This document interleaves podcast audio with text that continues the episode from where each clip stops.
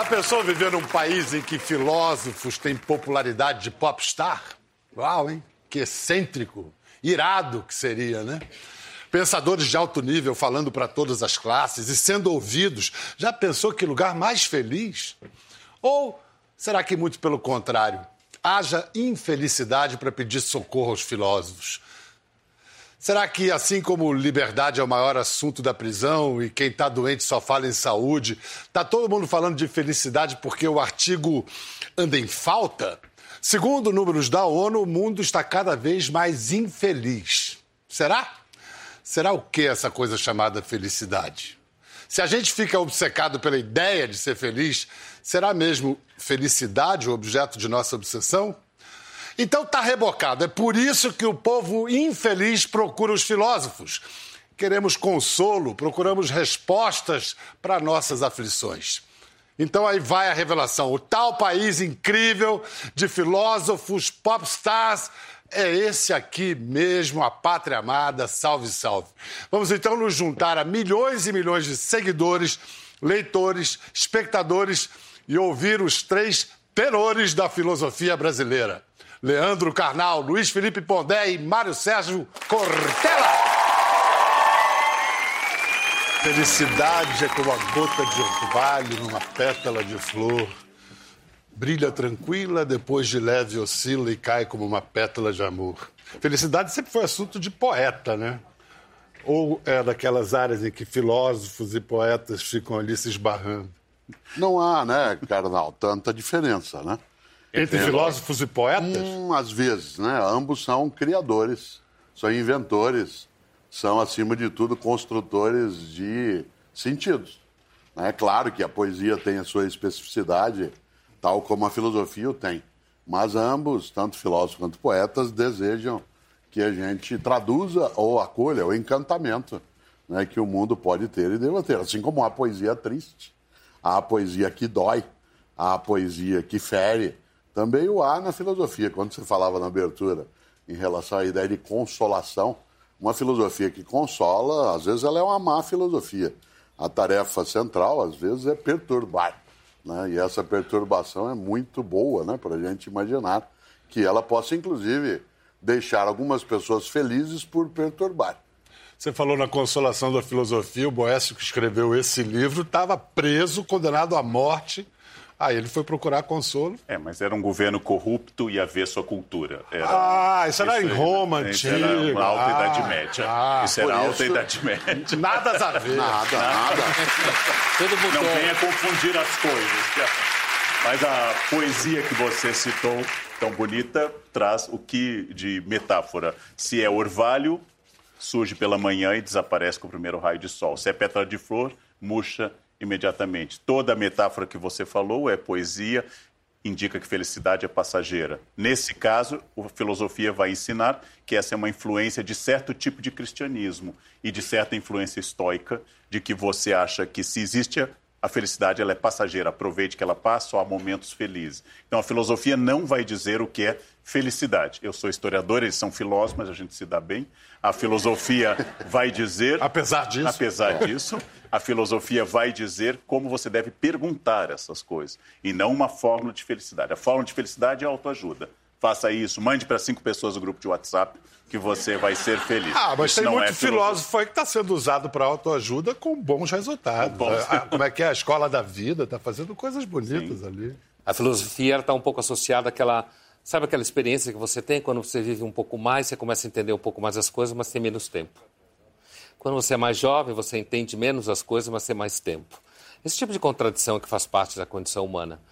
Mas ah, é, eu concordo com você, muita gente busca consolação na filosofia, porque o ser humano é um ser continuamente em sofrimento, e escutava a sua introdução, é um, o ser humano é um ser que está sempre com déficit de sentido, de significado, de alegria.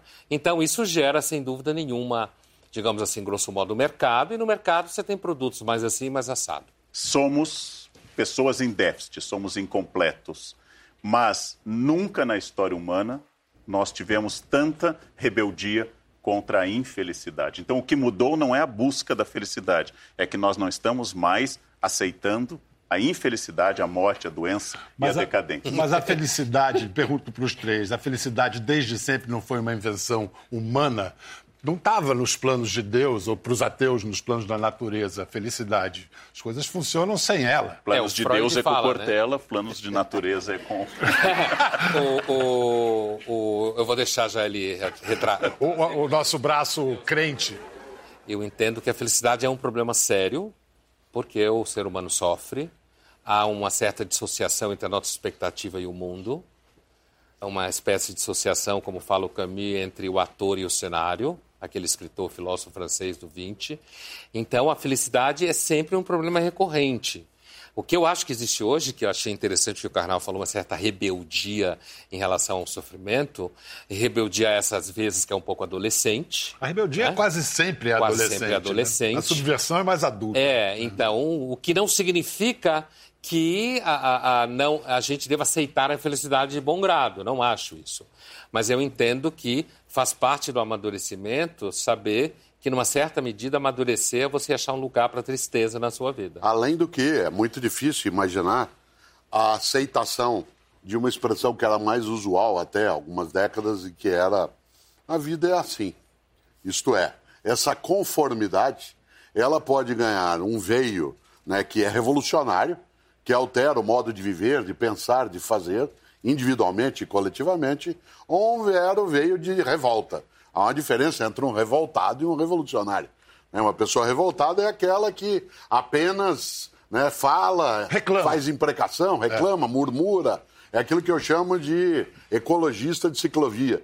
É, aquele que, embora possa ter a ciclovia como sendo um dos modos de fazê-lo, só faz aquilo. E imagina que quem não faz, como é o meu caso, né, é um destruidor, né, um quebra-floresta, etc. Ora, é evidente que quando eu uso uma bicicleta numa cidade como São Paulo, que é onde moro, é claro que isso é uma forma também revolucionária.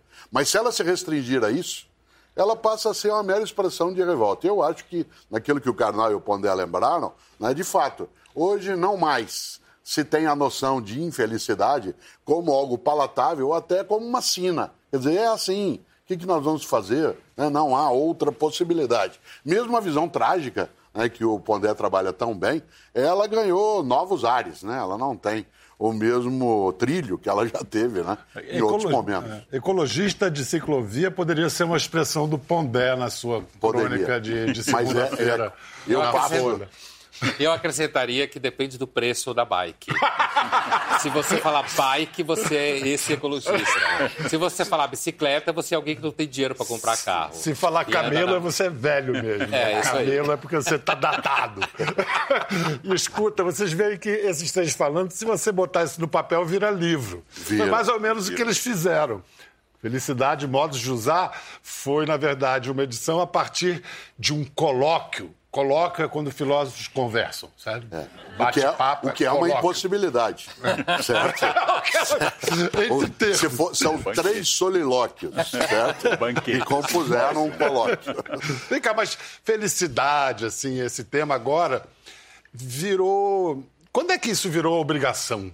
Que a gente tinha que ser feliz o tempo todo. Eu acho que tem esse, que ser feliz o tempo acho todo. Acho que esse é um, um problema contemporâneo eu fiz um comentário no lançamento do livro do Pondé contra um mundo melhor, que é a felicidade obrigatória, sem a qual você não é contratado. Você não pode na entrevista dizer que você é depressivo, que você é melancólico, sem o qual você não é uma pessoa de bem. Você tem que ser feliz. Como nós quatro somos descendentes de imigrantes, nossas avós geralmente diziam: Você está bem, vó? Indo, levando, era sempre um gerúndio. Elas nunca diziam, acordei maravilhosa é. hoje, a vida flui, né? E se tiver feliz, não confessa nem sobre tortura. Exatamente, questão da inveja. É, da inveja. Se você ligar, eu... ela você tô ótimo, você diz, é. desculpe, foi engano. É. se for judia, principalmente. Vem cá.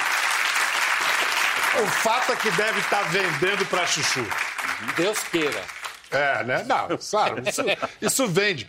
Inclusive porque a gente vai agora conhecer as opiniões de um sujeito especializado nisso, porque esse século XXI a felicidade deixou de ser tema só de esoterismo, nova era, orientalismos. A ciência abordou essa questão da, da felicidade.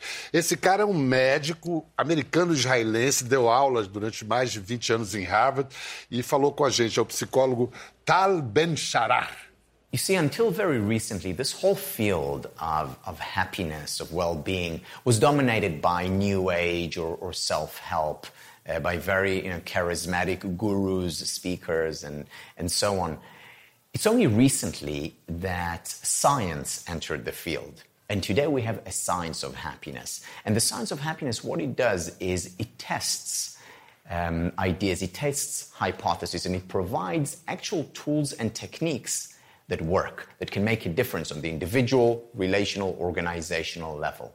What we've learned from the science of happiness are actual tools and techniques to help people become happier. Many of them we knew of before, they're common sense. Our grandmother told us them. Uh, others are, uh, are, are less intuitive. For example, physical exercise. We know today that regular physical exercise has the same effect on our psychological well being as our most powerful psychiatric medication. In fact, exercise works in the same way as medication. It releases norepinephrine, serotonin, dopamine. These are your feel good chemicals in the brain. Uh, in addition to physical exercise, today we also know that meditation contributes a great deal to happiness. So even 10 minutes of meditation a day or yoga um, can actually change the way our brain functions.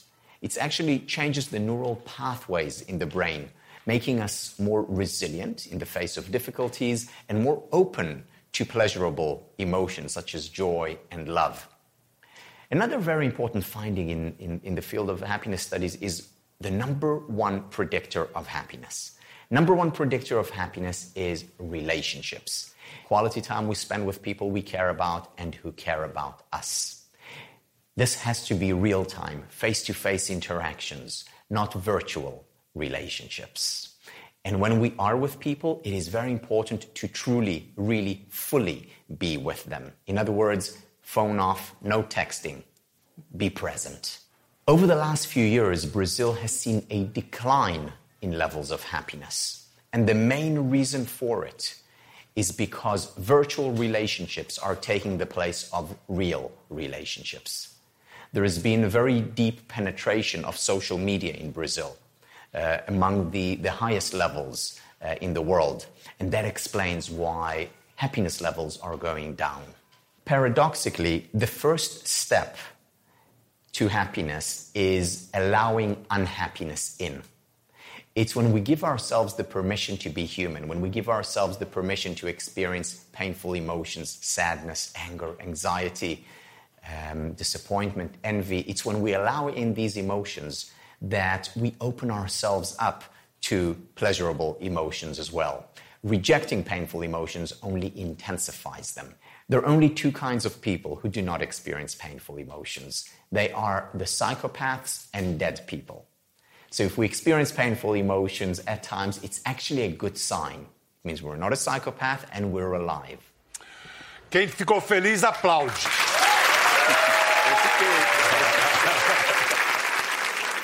É ótima a formulação de que a porta de entrada da felicidade é a mesma da infelicidade. Se você fecha para uma, você fecha para as duas.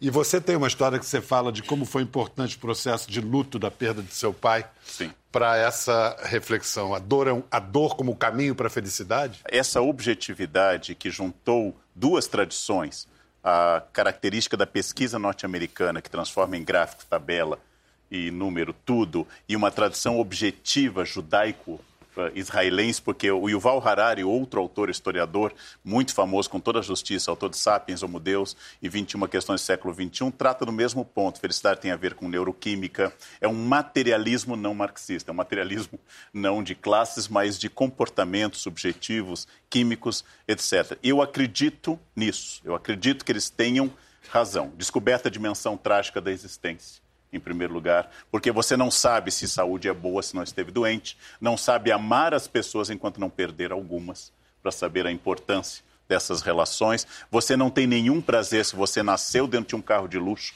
você não tem nenhum prazer se nunca bateu o frio da necessidade na sua existência. Então, eu concordo com ele como modelo, nós podemos falar de uma felicidade.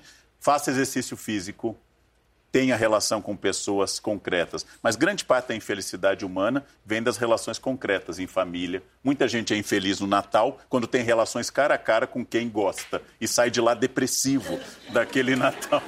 Mas quando você cita o Natal, eu me lembro, Natal, Ano Novo, Carnaval, alegria com data marcada. Essa é uma contradição é ruim, entre né? termos. Não dá, né? Uhum. A criação judaica da ideia do sabá, da interrupção da atividade do labor intenso, daquilo que é dolorido, que exige um esforço imenso, né? que não é apenas um dia da semana, pode ser qualquer forma de interrupção, em que você, cessando a obrigação, escolhe outras maneiras né, de exuberar na tua vida, eu acho que ela é uma demonstração né, de uma inteligência muito forte. Se você estivesse, digamos, em férias, né, em sabático o tempo todo, você não aproveitaria porque você não teria a percepção da ausência daquilo. Só é bom o final de semana porque ele não é contínuo. Aliás, algumas pessoas, depois de um tempo, de uma parada extensa, começam a sentir algum tédio. Pessoas da área de filosofia não, porque a gente inventa. Né? Quando você está parado, começa a criar livros, por é Como no, no, poema de Manuel Bandeira, celebrando o milagre da vida, termina dizendo bendita a morte, que é o fim de todos os milagres. É, eu acho que os dois pilares que ele fala, o primeiro das relações, é interessante porque é justamente aquilo que o mundo está investindo em não ter. Se tem cada vez menos filhos ou não se tem filhos nenhum, ou as relações são extremamente rápidas, o mundo é bastante narcísico. Eu me refiro principalmente ao mundo que se dá bem. Então, acho interessante que se descubra que as relações são uma coisa fundamental para a felicidade, quando na realidade não ter relações durante muito tempo ou um pouco mais sólidas, como diria o Bauman, é uma das formas que as pessoas, inclusive jovens, cada vez mais tentam. Brincam muito de que ama todo mundo, mas a verdade é muito difícil você conseguir amar uma pessoa. É, é... E a segunda, que ele fala sobre a, acolher a infelicidade, também como importante para a experiência da felicidade, me parece que também é um outro problema, porque assim como a, a nossa tendência hoje é não acolher relações reais, é bonito falar das relações, outra coisa é suportá-las. Uh, a gente também não acolhe a infelicidade.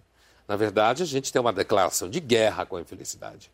E a intenção, Como assim, pô? Declaração de guerra no sentido de uh, você tomar remédios, você procurar fórmulas de fazer você se sentir bem. De ser feliz na marra. O tempo inteiro. Então, assim, inclusive muita saúde, muita alegria. Histéricos. É, e, e no sentido assim, quase científico, de achar uma Excel existencial. Então, assim, uh, eu acho interessante que ele tenha apontado, no final da fala dele aqui que a gente viu, dois elementos que seriam chaves para a felicidade, que são justamente dois elementos que não fazem parte da cultura dominante ou, digamos assim, dos targets existenciais. A gente quer produzir filhos. Eu costumo dizer assim, quando a gente ouve frases do tipo, o jovem ideal, esse jovem provavelmente já está tomando antidepressivo. Então, você quer fazer um jovem ser ideal, ter bons sentimentos o tempo inteiro, somar ao mundo o tempo inteiro, esse já é um desgraçado. Agora, a boa companhia... Já é um desgraçado. Já é um desgraçado. Já é um A desgraçado. boa companhia, a boa companhia nos faz bem. Eu acho que você, eu, qualquer pessoa, se sente feliz quando está naquilo que se entenderia como uma boa companhia. A boa companhia é aquela que te dá vitalidade. né? E ela não precisa ser alguém até das suas relações do cotidiano. Quantas vezes, em algum momento da vida, a gente encontrou alguém em algum lugar com quem você partilhou um café no balcão, cotovelo com cotovelo, ou até um copo de cerveja, para quem aprecia. Mas há momentos também que estar sozinho deixa feliz.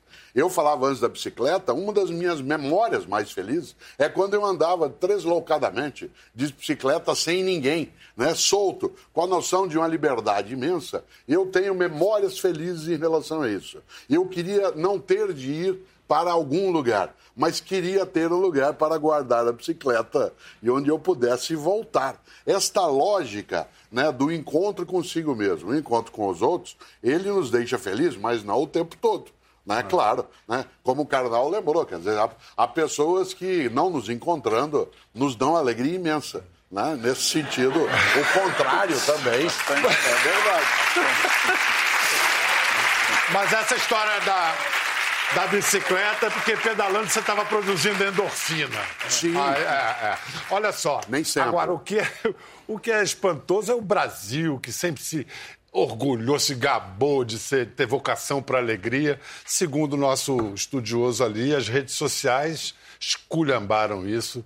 É, são solidões que, que, que dialogam, não é palavra, né? Solidões que trocam mensagens. E...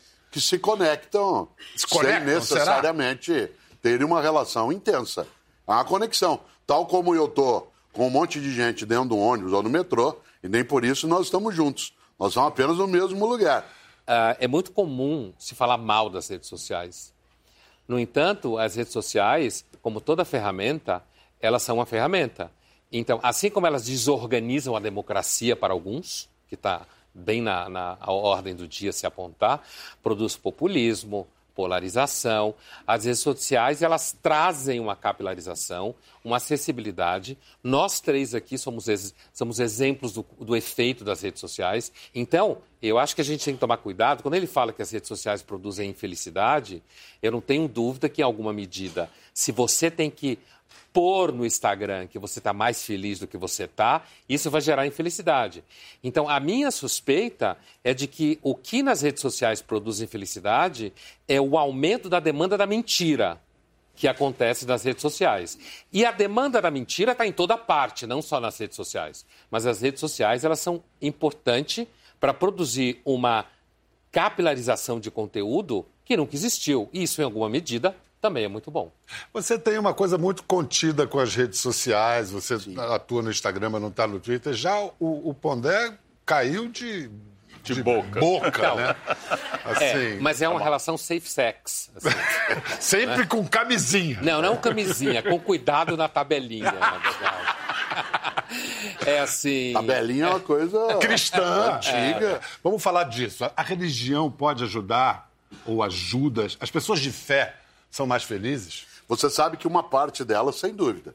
Né? Nenhum de nós três aqui, independentemente da sistemática de crença de natureza sobrenatural, metafísica ou não, desconsidera a presença da crença em algo, a crença no humano, a crença na razão, a crença numa força divina, como sendo algo que afaste né, dessa condição. Mas também pode fazer mal. A palavra fanático tem a ver com religião. Fano significa o seguidor né, de algo, de alguma religião. E nesse sentido, claro, a religião pode contribuir né, para uma expressividade daquilo que ilumina, que exubera, como também pode ao contrário. Quando nós falamos há pouco sobre o sofrimento, pode até induzir a abertura da felicidade, o carnal que conhece bem o que se chama de história das vidas dos santos, se lembra de vários daqueles que, ao serem supliciados, martirizados, em algumas religiões indicavam ali uma felicidade imensa de estarem padecendo. Religião é um sistema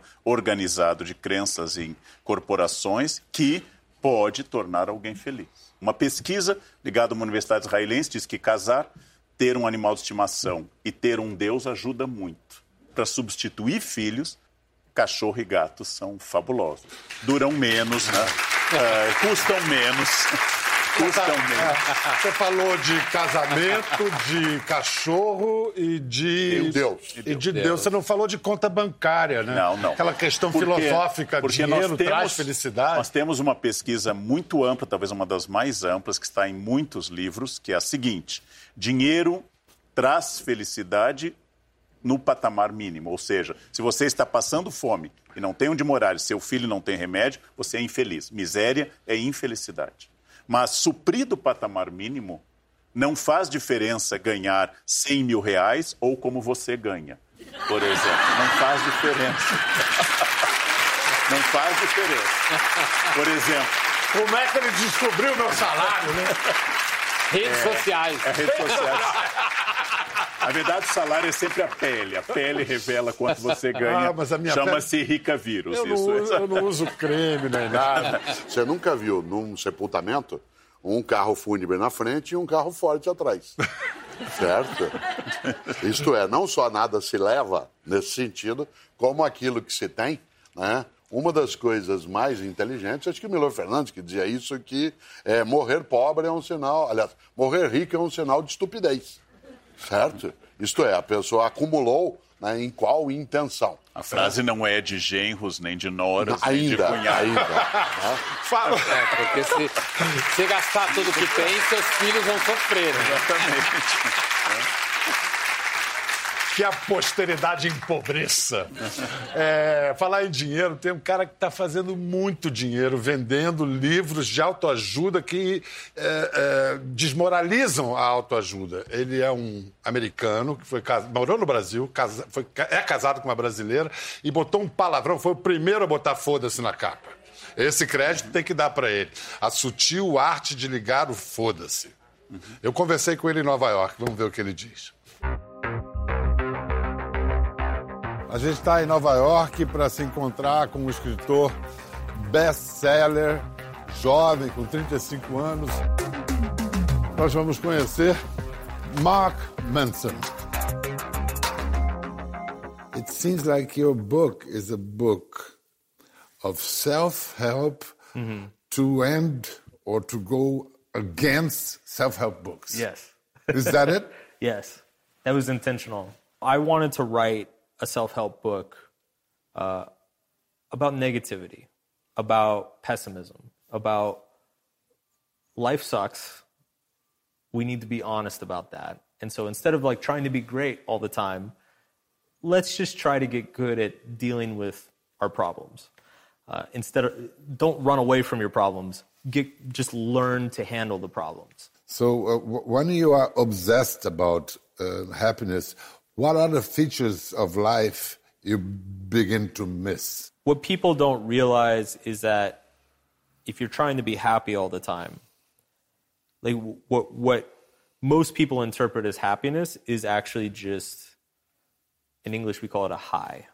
It's like getting high, you know. So uh, getting a lot of attention from your friends, it's a high. It doesn't last. It doesn't. It's there's nothing permanent about it, and so what ends up happening is people just start chasing highs, and the highs never last, so they have to find another one, and another one, and another one. And highs are always followed by lows. Yes. That's a, Absolutely.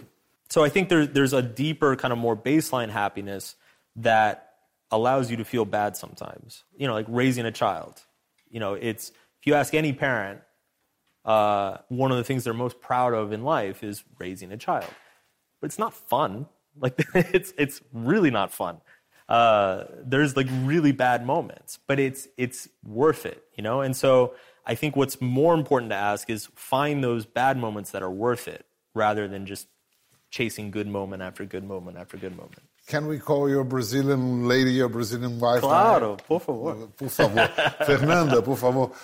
Fernanda, que é mais conhecida como Fê e mais conhecida ainda como Feliz. Feliz é autoexplicativo, é sobre isso, sobre como... Sobre felicidade. Eu era publicitária no Brasil, mas entrei super novinha, entrei com 17 anos na faculdade, já entrei no mercado nessa área com 18 anos e fui seguindo aquela carreira muito comum, né, que você Publicitária de formação. Exato. E aí, aos 30, quando eu era diretora de um grupo de contas numa das maiores agências do Brasil, eu falei: não é isso que eu quero. Eu tinha muita ambição, eu sempre achava que eu ia ser mais feliz ainda quando a próxima coisa que eu conquistasse acontecesse. Então, a vida começou a ficar muito vazia.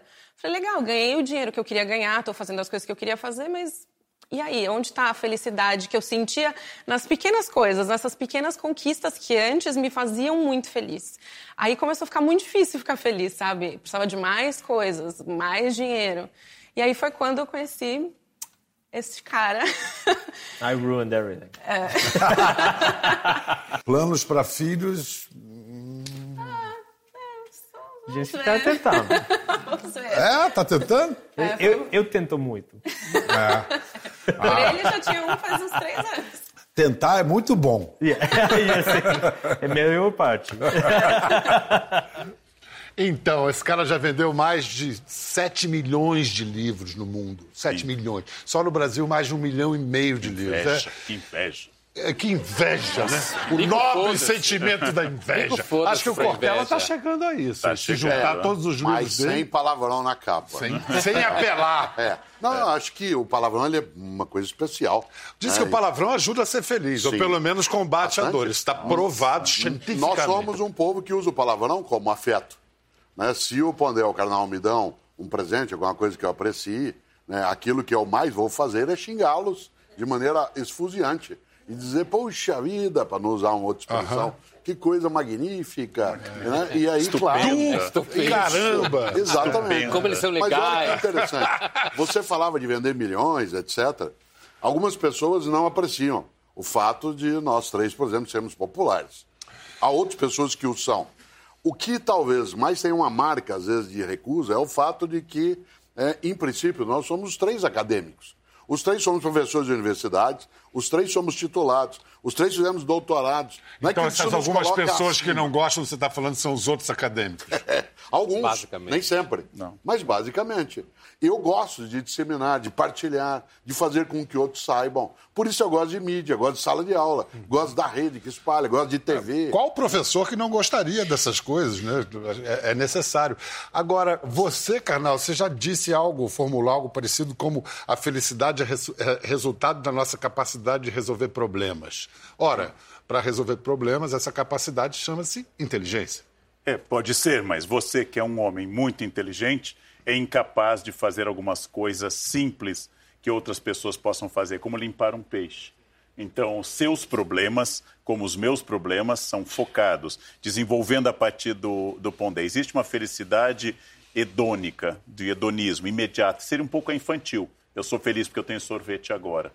Eu sou feliz porque eu não preciso ir para a escola ou posso Mas é dormir. O imediatismo do ser imediata. humano. Essa felicidade hedonística existe. Mas existe uma felicidade eudaimônica que é de médio e longo prazo. Então eu tenho uma capacidade de pensar que, por exemplo, eu dou aula há 37 anos e nunca bati um aluno. É uma felicidade. Mas a ideia Dos já alunos. me ocorreu. Para sua mim... profunda angústia. Calma, dá um tempo, né?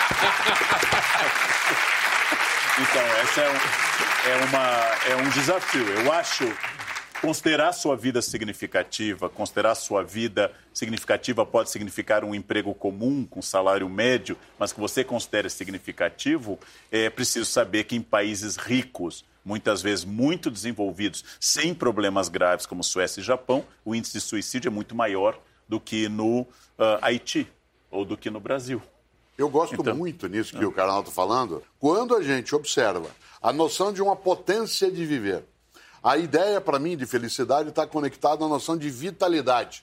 Quando você sente que a vida vale. É claro que a expressão nossa é vale a pena, né? porque, de fato, há uma vale pena.